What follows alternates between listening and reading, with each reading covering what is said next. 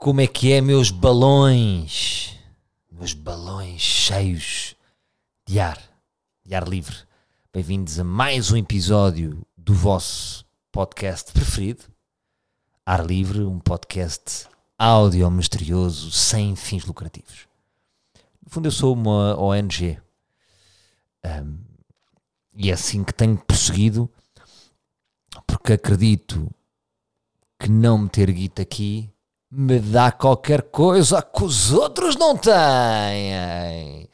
Porque se eles mamam guita, aquilo muda tudo. E eu não mamo. Então estão completamente livre para.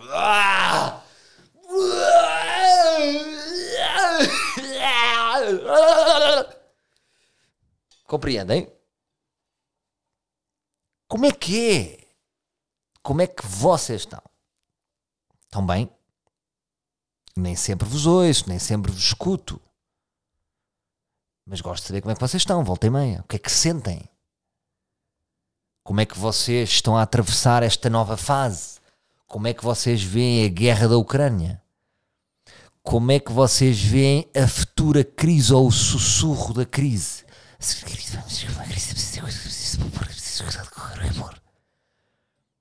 É que a Euribor aumentou. Não sei se vocês estão a perceber. Como é que você. Tenho pensado sobre a crise, mas no fundo não estamos sempre em crise. Primeira Guerra Mundial, Segunda Guerra Mundial. Mesmo aqui no passado recente, que é das expressões mais pirosas que existe. Para mim, passado recente está ao nível de toalha de rosto. São duas palavras que eu coloco na mesma balança. O que é que a minha geração teve? Já teve a Troika, já tivemos uma pandemia, agora é guerra. Portanto, tá, volta e meia. Ah, e nós estamos sempre como pessoas para agora não é boa altura para comprar, agora não é boa altura para investir, porque agora vem uma porrada, sabes que isto vai levar uma porrada, por exemplo. Isto agora hum, não, não convém investir, não é? Mas quando é que é bom para investir? Quando é que é bom para avançar com coisas? Quando é que há uma altura certa para avançar com projetos? Há. Pode haver o timing, mas se a pessoa espera pelo timing perfeito, morre a ideia, morre a potência da ideia. Porque também há este conceito da potência da ideia. É o timing errado, mas estás com uma potente ideia. E estás com potência. Timing certo, estás frouxo. Então, se estás frouxo, se estás xoxo, como é que erguerás a tua ideia no timing correto se a tua potência de ideia está fraca? Agora, vamos lá da Euribor. Não sei se vocês estão a par do que é que é Euribor. Eu também não percebo nada disto. Só sei que é uma, uma taxa qualquer que quando há crise, ui, aumentou. No fundo, isto, é, isto é, ter, é esta a definição da Euribor. Ui, quando há crise, aumenta, aumenta. Não, mas basicamente é assim. Vocês quando pedem um empréstimo, não sei como é que vocês estão a nível de, de contrair empréstimos. Quando pedem um empréstimo, vocês têm duas opções. Ou fazem uma taxa fixa e pagam um bocadinho mais. Um bocadinho mais, não. É significativamente mais, por isso é que ninguém escolhe essa taxa. Um, mas ela fica fixa. Pode haver crise, pode haver guerra. Está rija. Imaginem que é uma prestação ao banco que vocês têm, vamos supor, de 200 euros.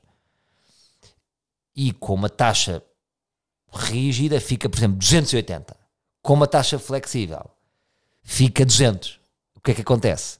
Os bancos sugerem sempre a flexível, porque durante muitos anos não se mexeu, e agora com esta crise, ui, aqueles 200 flexíveis estão em 350.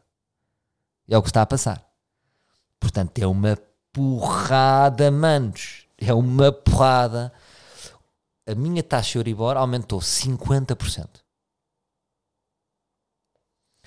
Uh, o que é que isto quer dizer? Aí, Salvador, não estás a dizer bem, não estás a explicar bem. Epá, eu só sei de que na minha prestação houve ali um aumento de 50%. Compreendem isto? Pagava X, agora pago. Uh, não é 2x, mas é. É para lá dos 2x. É caminho. Fica ali, fica ali em aveiras dos 2x. Não é o dobro, não é o dobro, 50% do dobro. No fundo é isto que eu estou a dizer. Ahm, pode não ser bem, vá, pode não ser bem, mas vocês compreendem. E portanto, com este sussurro, há sussurro, há o sussurro da crise. Que as pessoas dizem, ah, eu não aumentou. As pessoas vão cortar nos restaurantes. As pessoas vão cortar nos, vão cortar nos teatros. Será boa altura para se fazer um espetáculo? Altura para fazer uma série? E é o medo, o medo vai criando, vai me, me, medo, medo, avalanche de medo, toda a gente se retrai. Portanto, vocês não dão ao taxista, o taxista não vai jantar fora, o dono do restaurante na folga não vai ao teatro. E assim sucessivamente. Eu nestas alturas penso sempre em. Em. em. em como, é que eu, é usei de dizer? Penso que, que é uma altura em que de repente vai ficar feio a ostentação. Há alturas e alturas, não é? A ostentação pode ser feia e descontextualizada e nós estamos na nossa bolha, mas imaginem de repente famílias a ser despejadas e, e há alguém a fazer uma ostentação. Até que ponto é que a ostentação é insensibilidade? Mas no fundo, cada pessoa tem direito a fazer o que quer, não é? Se a pessoa quiser pôr um Lamborghini, hoje comprei um Lamborghini, a pessoa pode fazer. Uh, não pode haver lim, limite de ostentação, não é? Mas que é feio, não é? Isto, isto para dizer o quê? Vou dizer isto, vou ter que dizer isto. Pronto, lá está. Outro dia fui ao Brandes do Ritz. É hora de confessar-me aqui. Fui e adorei ir a um Brandes do Ritz. É uma experiência. Porque é do melhor Brandes de Lisboa, não é? E é. Imaginem, é um tapete, todo, tudo em um tapete. Uma, uma entrada com, com uma alcatifa, alcatifa de hotel, uma sala ampla, 80 empregados, um para dizer olá, outro para abrir a porta outro para um, outro para fazer o pino e dizer you! Tudo do melhor é sushi, é salmão, cascado, cascado. Espera aí, que eu, tenho um ponto, calma. Comecei por dizer que era errado esta atenção e agora estou a dizer que fui ao, ao Brandes do Ritz. Já vou explicar porquê. E adorei aquilo, mas ao mesmo tempo estava-me a sentir e estava a olhar para as pessoas e dizer assim: isto é um mundo à parte. Primeiro, eu próprio não sou bem dali, não é? Ou seja, não é. Não, um, embora, claro que a, a, as pessoas do Ritz me cumprimentam e me fazem sentir como se eu fosse de lá. Olá, senhor como está? Já há um tempo não vinhamos cá, porque eu já lá fui uma ou duas vezes. Ou seja, um hotel de 5 estrelas tem esta capacidade de fazer a pessoa sentir especial. Quem, quem tivesse comigo pensava, este gajo está cá sempre. Eh, mas eu não sou dali, não é? A minha carteira não é dali. A minha carteira não é para estar num branch do Ritz regularmente e estava a pensar uh, que estas pessoas aqui, não é? Pobreza, pessoas assim. Estava a fazer dois filmes. Um, imaginem, partir o ecrã, pessoas no Ritz com os seus problemas e a dizer que se calhar. Por acaso falta-me aqui soja. E depois, ao mesmo tempo, no mesmo filme, pessoas a ser despejadas. Quão contrastante é? Uh, e pensei, por exemplo, jamais era impensável agora fazer um post a dizer que estava no Ritz porque há um lado de mim que se sente sujo. Um, e eu, eu, senti isso. Sabem quando é que eu senti isto? o Ritz deve estar a adorar este, este, este meu podcast. Um, mas, mas tem que ser falado isto. Senti-me quando fui a Tel Aviv. Eu fui a Tel Aviv. Fui a Tel Aviv e andei lá nos melhores restaurantes e de repente, isto é Copacabana, praia, noite, ambiente fixe. Ali ao lado, guerra pessoas a levar tiros, facadas. E é quase como, imaginem, é, é como aquela hum, lei do, jornal, do jornalismo, da proximidade. Imaginem, há um terremoto em Madrid, nós ficamos, ai, as pessoas de Madrid, o terremoto. Há um terremoto no Chile, nem sentimos. Com a crise mais perto, como por exemplo foi ali, ou, com a guerra mais perto, como foi em Tel Aviv, eu estava a sentir culpado em Tel Aviv. A minha diversão estava-me a sentir não me estava a sentir confortável. E agora, agora vi um post patrocinado do, do porque está no, está no algoritmo do Ritz, do Brands do Ritz. E era um Brands em que era uma família tipo meio influencer. Até pensei que era uma influencer conhecido, mas não, eram, eram atores a fazer de, de um casal daqueles que vai lá e com o bebê e a, e a curtir e tipo, e a beberem champanhe. Eu tenho, que ver aqui. Deixa-me ver aqui. Agora, isto é estranho, que assim, eu gostei de ir ao Brandes, mas estou aqui a fazer também uma, uma autoanálise desta ida, não é? Já não pode, já nunca mais vou poder ir lá, não é? Pus aqui Brandes Ritz, nem existe. Não há Brandes, burro. Four Seasons Hotel Ritz Lisbon. Está aqui.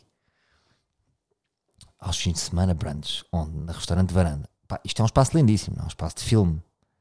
E depois estão aqui, há um casal com uma filha, ela divertida, ele com pullover em cima do polo, uh, a rirem-se, não é? Numa alegria, tipo, aquela família está feliz. Mas porquê que eu estou a sentir isto agora, não é? Porquê que eu não estou calado? Porquê que eu fui levantar esta lebre? Um, mas agora uma coisa é a pessoa fazer privado, outra coisa era por exemplo, agora fazer este conteúdo, não é? Eu no, no Branches do Ritz. Um, mas eu sou um ser muito paradoxal. Acho que, acho que, as pessoas são mais bem resolvidas. Não sei se vocês têm esta culpa, esta culpa do. Pá, não é. Como é que eu ia dizer? Não me senti culpado, tipo, ah, vou vomitar, agora, tipo, bulimia de culpa. Vou agora vomitar o que me. Não, eu trabalhei, posso, uh, posso ir lá. Fez-me faz-me impressão é, é, o contraste, não é? É um contraste muito grande. Há pessoas que não comem e depois há um esbanjamento. É assim, é o que é, não é? É como naquela questão das pastelarias que no final os bolos vão para o lixo. Já sei que há várias organizações, como o ReFood, por acaso já participei com o ReFood em algumas ações, que vão buscar os bolos e arranjam maneira de dar. Mas há uma série de comida que vai para o lixo. Brandes do Ritz, eu não sei como é que funciona, se calhar a reaproveitamento, de certeza que eles devem estar na linha da frente disso. Mas uh, como é que isto funciona? Agora estou a pensar, tipo, imagina, este discurso de dizer assim, não, eu trabalho, eu mereço. Um, uh, eh, eu mereço, está, está tudo bem, é assim, não deves sentir culpado. Ou há aqui alguma culpa que faz sentido? Uh, mas imagina, agora, imagina, eu ia até ao fim da minha culpa e vivia como um franciscano dizer assim, pá, não acho correto uh, eu estar eu estar num banquete, naquilo no fundo é um banquete, eu no fundo fui à corte, fui a um, a um banquete aristocrático completamente, onde era tudo à grande. É tão à grande que eu nem tenho maturidade, eu nem sei o que é comer no... no... Há, de, há de haver ali uma, uma, uma linha a ter num, num branch, porque aqui é um branch ilimitado, não é? Mas eu vou lá e depois já estou cheio porque eu não como muito, ao mesmo tempo também é contraproducente. Um, mas estavas a dizer, o que é que a pessoa faz com isso? Dizer assim, pá, eu sou contra isto. Sou, sou contra, pode ser contra isto, faz sentido ser contra. Há pessoas que dizem, pá, eu, eu, por exemplo, eu, esse excesso de consumo é um, não me identifico ideologicamente. Existe aqui alguma ideologia? Não existe ideologia. Um, nós vamos vivendo, estamos a fazer coisas contra a nossa vontade mas quem é que diz que não? Quem é que dizia assim, não, desculpe lá, eu não quero ir a Rito? Ninguém, não é? Portanto, toda a gente, se, se toda a gente tivesse possibilidade de ir a um banquete, toda a gente ia. Portanto, também é injusto a pessoa dizer, eu não vou a um banquete, eu não vou comprar esses sapatos, eu não, ou um, um gajo queira comprar um Lamborghini, eu não posso comprar um Lamborghini. Mas de facto o mundo está mal feito, não é? Um, saía sempre o tópico achar dizer assim, malta, vamos agora dividir tudo. Tivemos aqui a pensar, vamos dividir tudo por todos. Porque a partir do momento em que se divide isso, no dia a seguir já havia um gajo que vendia a outro. Um, mas de facto faz impressão, pá. Agora, porquê que eu estou a dizer isto? Eu não me lembrei disto na altura, nem era para falar disto, mas agora debrucei-me com, com, um, com este post patrocinado do RIT. Um, agora o que é que eu vos queria dizer? Apetecia-me lá, agora, por exemplo, agora ia lá se me dissessem, pá, agora depois de gravar este pod, uh, não sei, mas há qualquer coisa aqui, não é? Que eu não sei o que é que é. Um, mas já, já, já é, quando eu fui a Israel também tive esta situação. Não sei, malta, não sei. Pronto que é, é o poço de incoerência aqui, um poço onde a pessoa faz um furo e filtra incoerência. Ah, mas isto para dizer o quê? Pronto, isto para concluir o quê? Para concluir que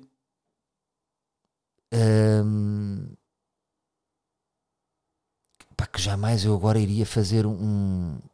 Inibe-me nesta altura, penso nesta altura de crise, que vem uma crise, preocupa-me essa, essa projeção de sinais exteriores. Eu nunca fui muito assim, sempre me incomodou uh, pessoas que ostentam riqueza.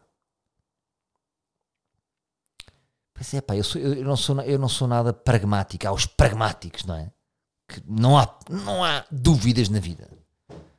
Eu, eu até num Brandes tenho um ponto de interrogação. Portanto, como é, que eu, como é que eu vou avançar, malta? Como é que eu vou avançar, pá? Sou só dúvidas, pá. Eu sou feito de sangue e de dúvidas. Mais merdas. Portanto, isto no fundo é, olha, meti aqui um. Meti aqui um. Como é que eu ia dizer? Deixei-vos ver a minha indefinição, porque eu não tenho aqui nenhuma conclusão é só estes mix, estes sentimentos mitos que a pessoa sente. Uh, como é óbvio que eu não vou dizer, não vou dizer assim, pá, não vou brunch, não vou. Um, não sei, não sei se. Não sei se também não é confusão, imagina. É, é quase como se a minha cabeça tem muitas imagens, não é? Será que há pessoas que só têm um tipo de imagens? A minha cabeça tem tragédia, tem tem imagens de futilidade e de leveza que eu vejo, não é? De bons sítios, bons restaurantes, boa vida, de lifestyle, não é? Estou a falar de tudo. Cenas de Instagram que vêm para a minha cabeça. E depois também tenho vídeos de. Uh, uh, de, de, de, uma, de um soldado ucraniano e a mulher aos joelhos dele a chorar e a libertar. Então, isto tudo, como é que isto convive? Como é que a nossa cabeça convive com um branch do Ritz e pessoas a morrer na Ucrânia?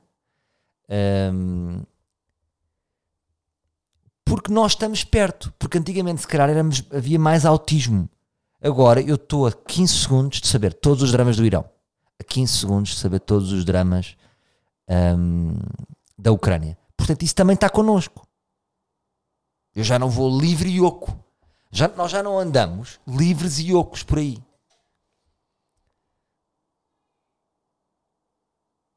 Oco no sentido porque ser oco, agora é que vou ser polémico, mas ser oco é também uma liberdade. Não é uma liberdade, só não pensa, não pensa em nada, não é? Vive superficialmente e alegre. Aquele imaginário de, das tias de Cascais, que são víssimas e que riem, não inventa, não faz drama, não sei o quê. É pá, porque é uma leveza também, não é? É uma leveza. Uh, não entra drama, não é? Então, assim, quando eu, quando eu vou a um brunch do Ritz, e vamos pôr entre aspas, agora coitado do brunch do Ritz, um, o brunch do Ritz simboliza experiências deste estilo, não é? De, de, de grandeza, de, de, exagero, de, de, luxo, de, quantidade. Há um, um sorrisinho, sabes que há meninos que não comem, não é? Sei que sabes, avança com isso as coisas com, com peso e medida também. Então, agora estás a comer um. Agora se fala para diz: é bem, enfim. Ai, fundido de chocolate, está bem, não também está a Ucrânia. ou, ou seja, caraças, confuso, não é? Chama-se humanidade. Uh,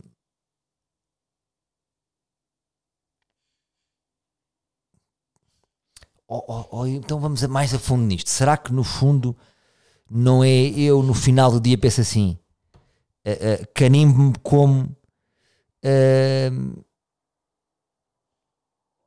como um ser humano pior, tipo, ser humano pior, comeste, bebeste, gastaste, não fizeste um caralho pela humanidade.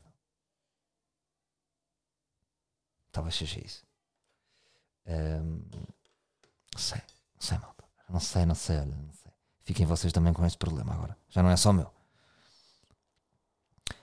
Ontem fui a um filme. O primo convidou-me. Olha, é um filme, filme do ano. Não sei se é exagero para me convencer, não é? Tipo, grande noite, é só gatinhas. Não está nada, há um candeeiro. Um, e foi ver um filme, um belo filme.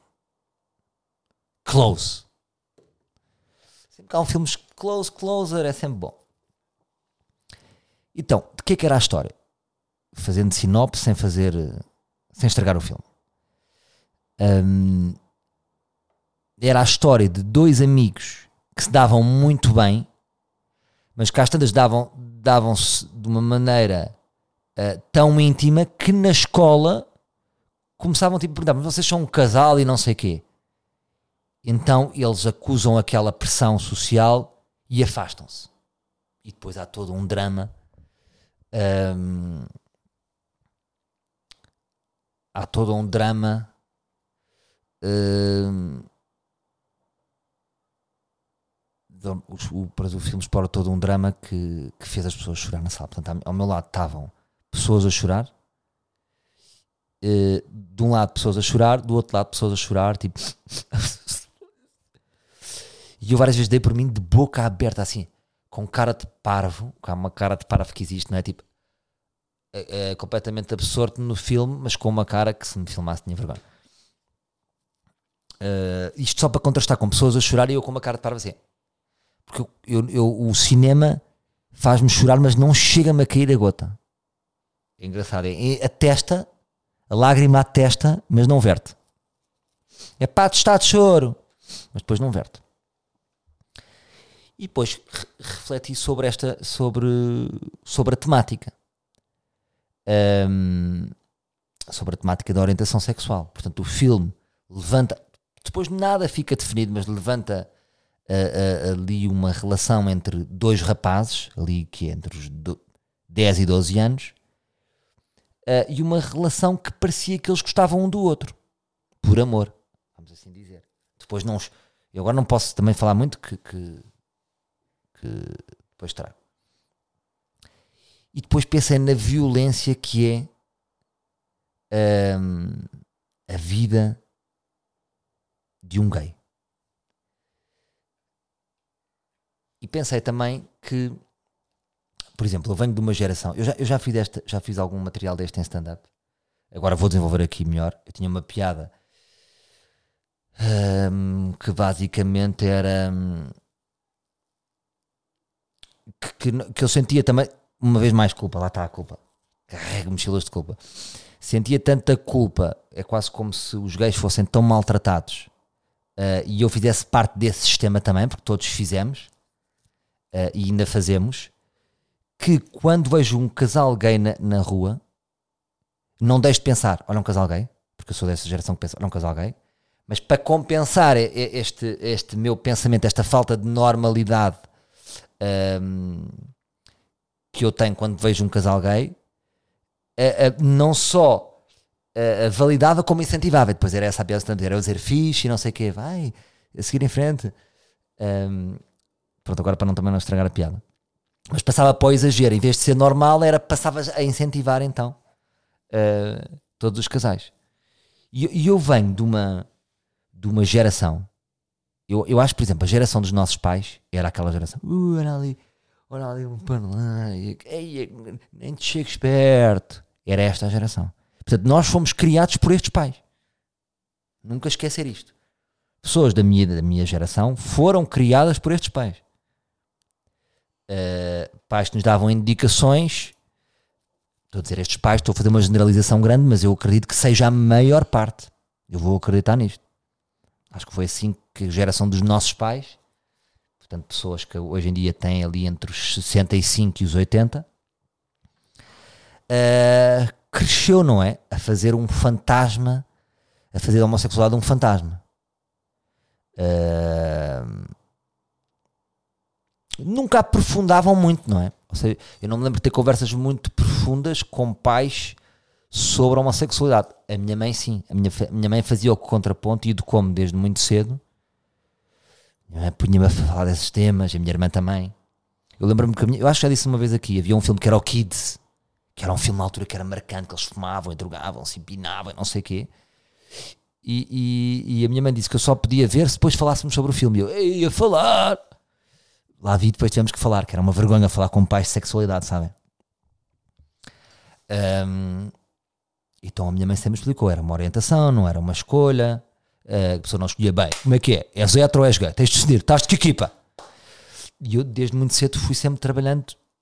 A minha mãe sempre foi trabalhando nesse sentido. Portanto, o lado sensível foi trabalhado pela minha mãe e pela minha irmã.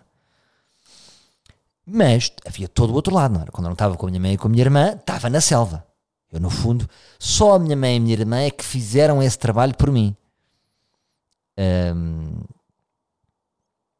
porque com o meu pai, com o irmão, não sei o que, é outro caminho. São pessoas que, que com outro tipo de, de, de, leituras, vamos dizer assim. Passei a entrar também numa diabolização. Eu também não não podemos entrar na diabolização dos nossos pais, tipo, ganda.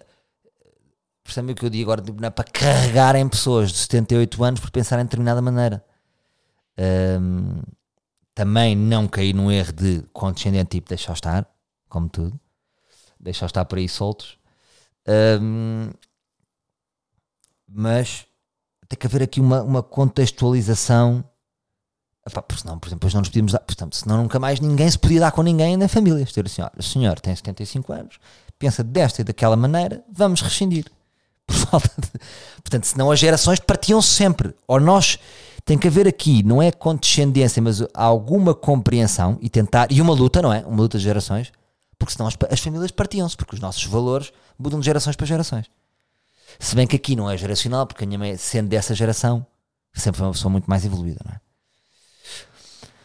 é? Um, mas portanto, eu venho de uma geração que não sou, é tipo, aquilo é, aquilo é panelar, aquilo é barron. Uh, como se. Eu, nós às vezes dizíamos isso e nem percebíamos o que é que estávamos a dizer. É que estou agora a pensar, o que é que nós dizíamos? Tipo, é como se ele tivesse um segredo, não é? Aquele, é como se ele tivesse um segredo e que o segredo não fosse bom para ele, não é? É tipo, é como, é quase como tipo, olha que é que ele devia dinheiro, um, porque não era dito com tom positivo, não é? Tipo assim, ah, pá, sabes que o gajo um, de futebol no Sporting, não dizia. Estão a ver? Aqui é elogioso, não é? Pá, sabes que o gajo. Não, gajo, é, enfim, nem te chego. Portanto, isto era a escola, não é? Era a escola. Eu na escola uh, não me lembro de ter amigos gays. Porque pá, era impensável na minha geração. Tipo, um gajo dizer eu sou gay, não é? Nunca, eu nunca tive um miúdo no meu percurso todo. Imagina, até na faculdade, eu vou até à. Reparem uma coisa, eu desde o liceu até. Uh, para vocês verem o meu percurso e como eu deve ver muitas pessoas, desde o liceu, faculdade, eu nunca uh, conheci nenhum gay. Ou seja, que assumido, não é? Eu sou gay, não sei o quê. Não, isto nunca existiu. Haveria gays na minha turma, nas minhas turmas? Com certeza dos primeiros gays que eu conheci, isto agora, isto agora é que. É, é, só esta frase é ridícula que eu estou a dizer. Mas esta é a verdade. Foi quando eu fui para um curso de atores. Até vos vou dizer o nome. Que é o Daniel Gurjão. Ele só vê isto vai-se rir. E vai-se rir de eu estar a dizer isto. E foi o primeiro gay que me explicou tudo o que é como é que era. Como é que era. Que falávamos abertamente so, sobre. Sobre ser gay. E ele explicava-me tudo, tipo, o ativo, o passivo, como é que era. E tipo, aquilo para mim era mind blowing. E ele dizia frases que eu nunca mais me esqueço. Ele dizia: Para mim é o corpo do Salvador, que é uma, é uma, foi super elogioso. Uh, para mim era o corpo do Salvador com a cabeça do Zé Beirão. Pai, nós adorávamos aquilo. De certa forma é elogioso. Esta é que é a verdade. Porque uh, se nós gostamos de ser, de ser desejados por uma rapariga e gostamos de ser desejados por um amigo, desejados tipo um amigo que quer estar connosco, também é lisonjeiro ser desejado uh, por um gay. Esta é que é a verdade. Então, eu disse o nome dele porque ele é uma pessoa conhecida. Daniel Grujão, podem pesquisar. É uma pessoa que depois fez o seu percurso. Ele vinha do, do ele vinha do bailado, vinha da dança. Um, vinha da dança e depois foi fazer aquele curso comigo, aquele famoso curso de formação de atores que eu, que eu já contei nos primeiros episódios. Para quem não ouviu, para quem começou mais tarde do ar livre, eu recomendo que vocês vão ouvir. Um, e ele estava lá, estava, porque foi um episódio que as pessoas falam muito, e eu, eu, acho que falei com muita paixão desse curso e, e, e, acho que vale a pena ouvir. Pronto, e o Daniel Gurjão era tipo meu amigo gay. Um, e a maneira, eu tinha algumas perguntas para lhe fazer. Tinha algumas perguntas curiosamente. Eu lembro-me perfeitamente de ter aprendido com ele que eh, na minha cabeça era eh, o gay era total, ou seja, era gay totalmente, era trator. Não, e ele explicou-me: não, há gays que são passivos e ativos, e há gays que são passivos, portanto, que só recebem, e, e há, há, hum, que só recebem no sentido são passivo, é penetrado, mas não penetra. E ele me fazer estas perguntas, e a maneira como ele me expôs foi o, foi o gay que me abriu. Parabéns, Daniel Gurjão. Porque eu era, ou seja, mas pensem numa, pensem numa pessoa como eu, nunca tinha conhecido nenhum gay, não falava com nenhum gay. Há uma distância. E eu lembro-me até o Daniel Gurjão. Uh, e o próprio Daniel Gurjão pode ter a perspectiva dele sobre isso. É interessante. Um, sobre o que é que era falar com, com os copinhos de leite como nós a fazer perguntecas. E eu lembro-me de olhar para os gays com alguma desconfiança. E até sentia da parte deles, eu pensava, os gays não gostam de mim. E hoje consigo perceber. E eu é que olhava para eles de uma forma se calhar estranha, tipo, é barron, estão a imaginar. E havia um afastamento e eles sentiam-me. Hoje em dia, até pela minha profissão, relaciono-me com muito mais gays. Não tenho nenhum amigo íntimo gay, tipo, dos meus melhores amigos é gay. Que eu saiba, não. Aí está. Uh, pode haver, e acredito que, que é impossível. Tem, tem que haver um dos meus amigos que é gay. Um, isto para dizer o quê? Agora lancei um, lancei uh, a questão, não é? Porque acredito também que as pessoas têm o seu. Agora já me estou. Já voltamos em algo já. Acredito que toda a gente. Como é que eu ia dizer? Um, uma pessoa tem dúvidas sobre a sua orientação sexual ou não tem, mas acredito que exista um caminho e eu acredito. Olha, por exemplo, um dia agora não vou estar a dizer o nome, uh, mas falei com uma rapariga que é lésbica e ela disse-me descobriu, uh, tipo, até uma certa idade não sabia. Tipo, até aos 21, imaginem. Portanto, pode ser válido até aos 40. A pessoa acredita, olha, nem vais acreditar, sou gay. Uh, portanto, acredito que eu tenho alguns amigos que possa haver projetos.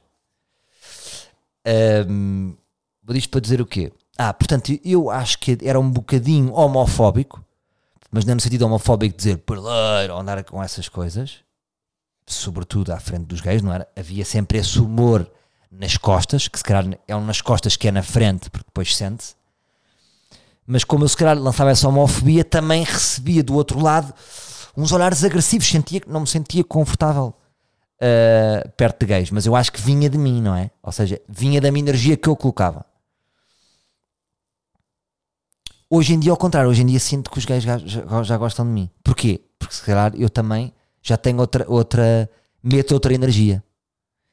E, e, através destas perguntas, desta curiosidade, a pessoa vai partindo, vai. Uh, mas portanto, a homofobia, que eu acho que isto não é tipo. Como é que eu ia dizer? Uh, já não sei o que é que eu ia dizer, mas é. Hum, pá, era na escola, era, era, é, vinha de pais, vinha de tios, vinha de comentários. Um, portanto, havia pouco diálogo, não era quase um tema tabu em que só se brincava e gozava.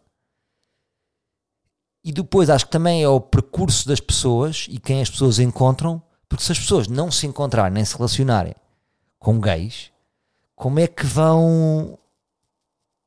Vai ser sempre uma grande distância, não é? Há sempre um rio que separa, não há ponte. E o diálogo é a ponte. Um, mas pronto, e depois o filme é, é, o filme é dramático, não é?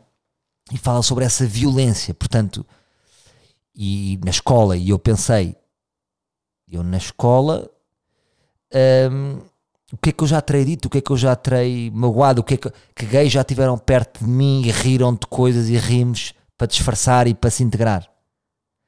Um, e pronto, hoje, hoje eu agora vou dizer esta frase que, que se tiver um gay a ouvir vai se rir de mim. Tipo, mas hoje em dia está tudo muito melhor. Será? Não sei. Olha, encontrei no, no, neste filme que foi, que foi no âmbito do Le Fest, um, que é o filme de Lisboa e Sintra organizado pelo Paulo Branco, que para mim é, será sempre o Arthur Jorge, e, e encontrei lá uh, um, o, o rapaz que me fez o desafio do finalmente. E demos um grande abraço.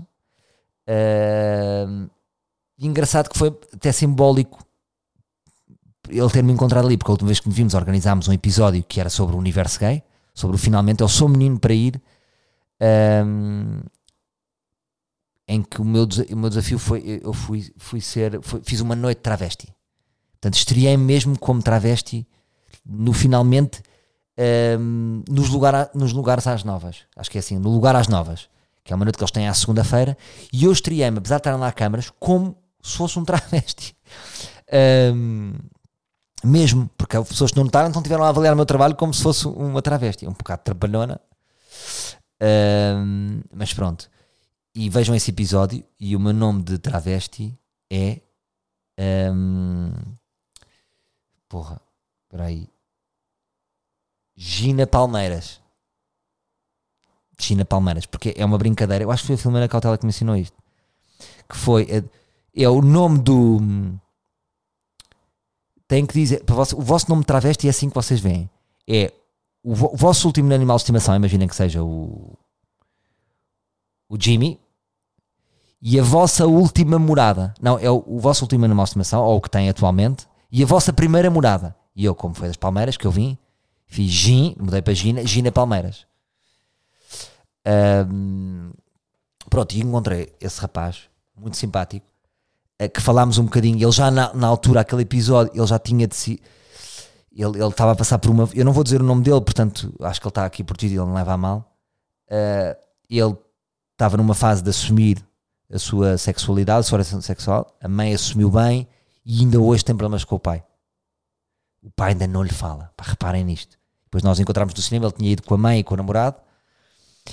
E e ele partilhou isto comigo, não quero estar aqui a, a, Mas acho que é a história de muitos gays. E o pai lhe fala que é tipo, porra, és gay. Epá, isto é uma desilusão. Um, e é. Como é que isto é possível, não é? Um, mas pronto. E, e pá, eu acho que estavam muitos gays lá ontem no, no, no cinema e acho que sentiram o filme de outra maneira, não é? Para mim, é estou a ver uma ficção, uma coisa que eu consigo compreender, uh, mas não faço a mínima ideia. E, e, muitas vezes eu penso nisso: que é, há personalidades, uh, raivas, uh, pensamentos que nós, nós não. Imagina, eu não posso imaginar o que é que é ser gay e crescer num ambiente hostil. E, quer dizer, eu posso imaginar, mas nunca vou nunca vou chegar lá, acho eu.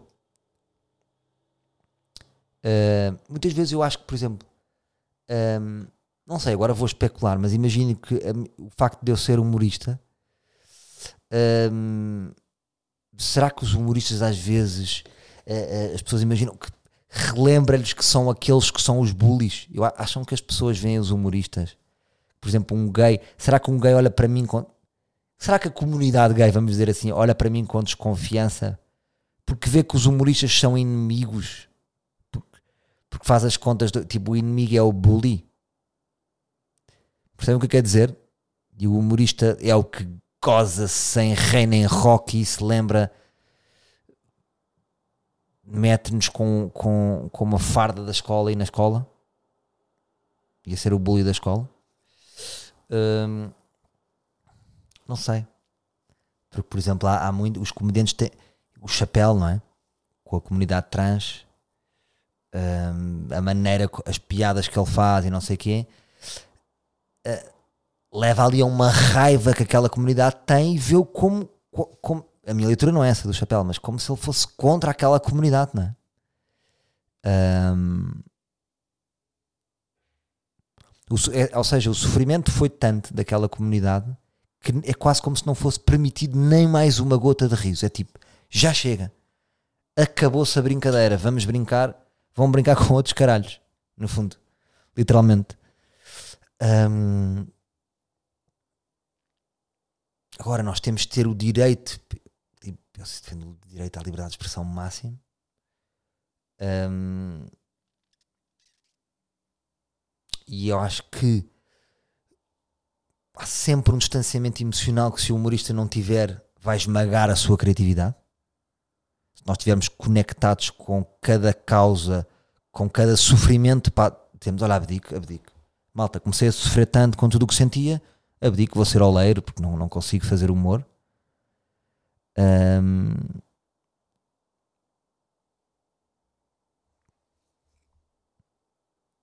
mas eh, tem, tem que ter- tem que continuar a ter o direito de, de se poder brincar com tudo.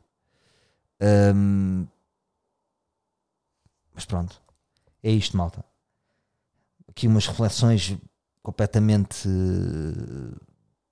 aleatórias de um lado para o outro. Dois, dois temas que nem estava à espera de falar deles, mas foi, olha, foi, era o que estava aqui. Eram os fantasmas que estavam aqui. Ahm, e vamos embora, malta. Vamos embora para a frente. Está bem? Um grande abraço. Ahm, em breve terei notícias do Sou Menino para ir. Aguarda qualquer momento. Que atenção, não é? É o meu grande projeto. E às vezes tenho, tenho tido muita ansiedade de novos projetos, fazer novas coisas. Eu já tenho este, meu- este é o meu projeto, no fundo. Ahm, portanto, estou muito expectante e muito excitado e ansioso. Posso dizer que estou muito ansioso com a data. Quando é que é? Quando é que é? Quando é que estreia? Quando é que eu posso promover? Quando é que eu. Porra, caraças.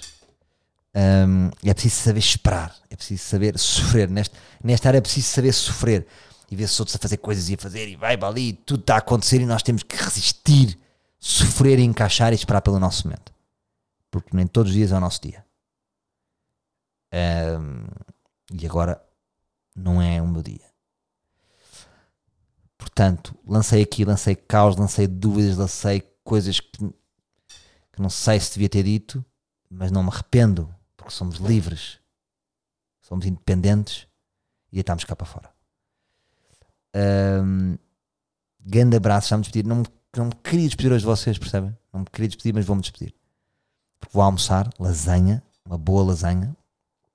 Ah, deixa-me só, deixa só terminar a dizer aqui uma coisa.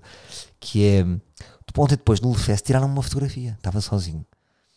E senti-me completamente invadido. Senti-me ah, uma fotografia e eu devo ter ficado com uma já há muito tempo, porque sempre que me tiram uma fotografia fica para sempre na internet. Fica para sempre. E para onde é que aquilo vai? E eu devo ter ficado com uma cara. Porque a pessoa não pode. Imagina, eu fui lá, mas como ele quer um festival, de repente tenho que tirar uma foto.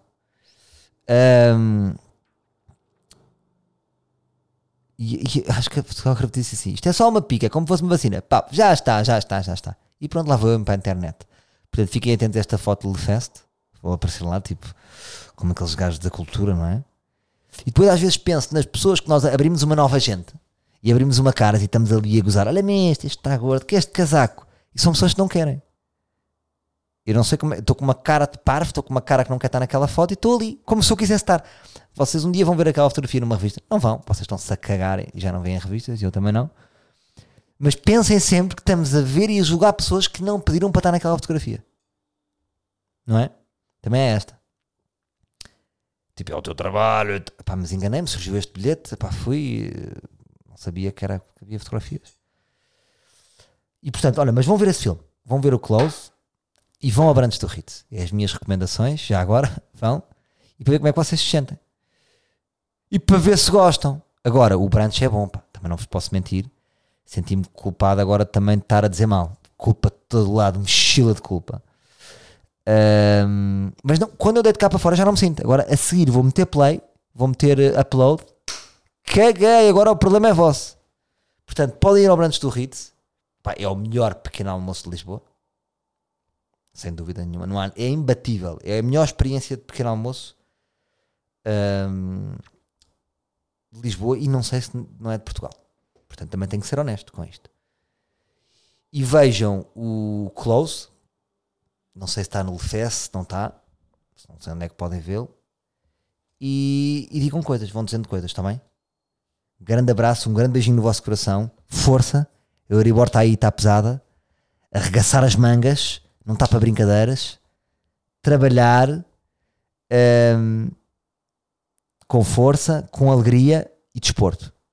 Essencial, malta. Fazer desporto. Parei aí 15 dias de fazer desporto. Já estava a descarrilar. Voltei, estou forte, como estou rijo como um alho. E ando de t-shirt na rua. Já repararam, as pessoas que fazem desporto andam de t-shirt na rua, a seguir ao gym, ou a seguir a um ténis, ou a seguir a, a basquetebol. E quem não faz desporto tem que andar com, com uma samarra alentejana, porque o corpo está frio, o corpo está mirrado. Portanto, boa dica para poupar, façam desporto, tenham mais graus centígrados. Abraços. Abraços. Despedi-me como o Fausto. Uma despedida que nunca mais acaba, como o Fausto. Hã? Comuna, camarada. Abraços. Força, camaradas.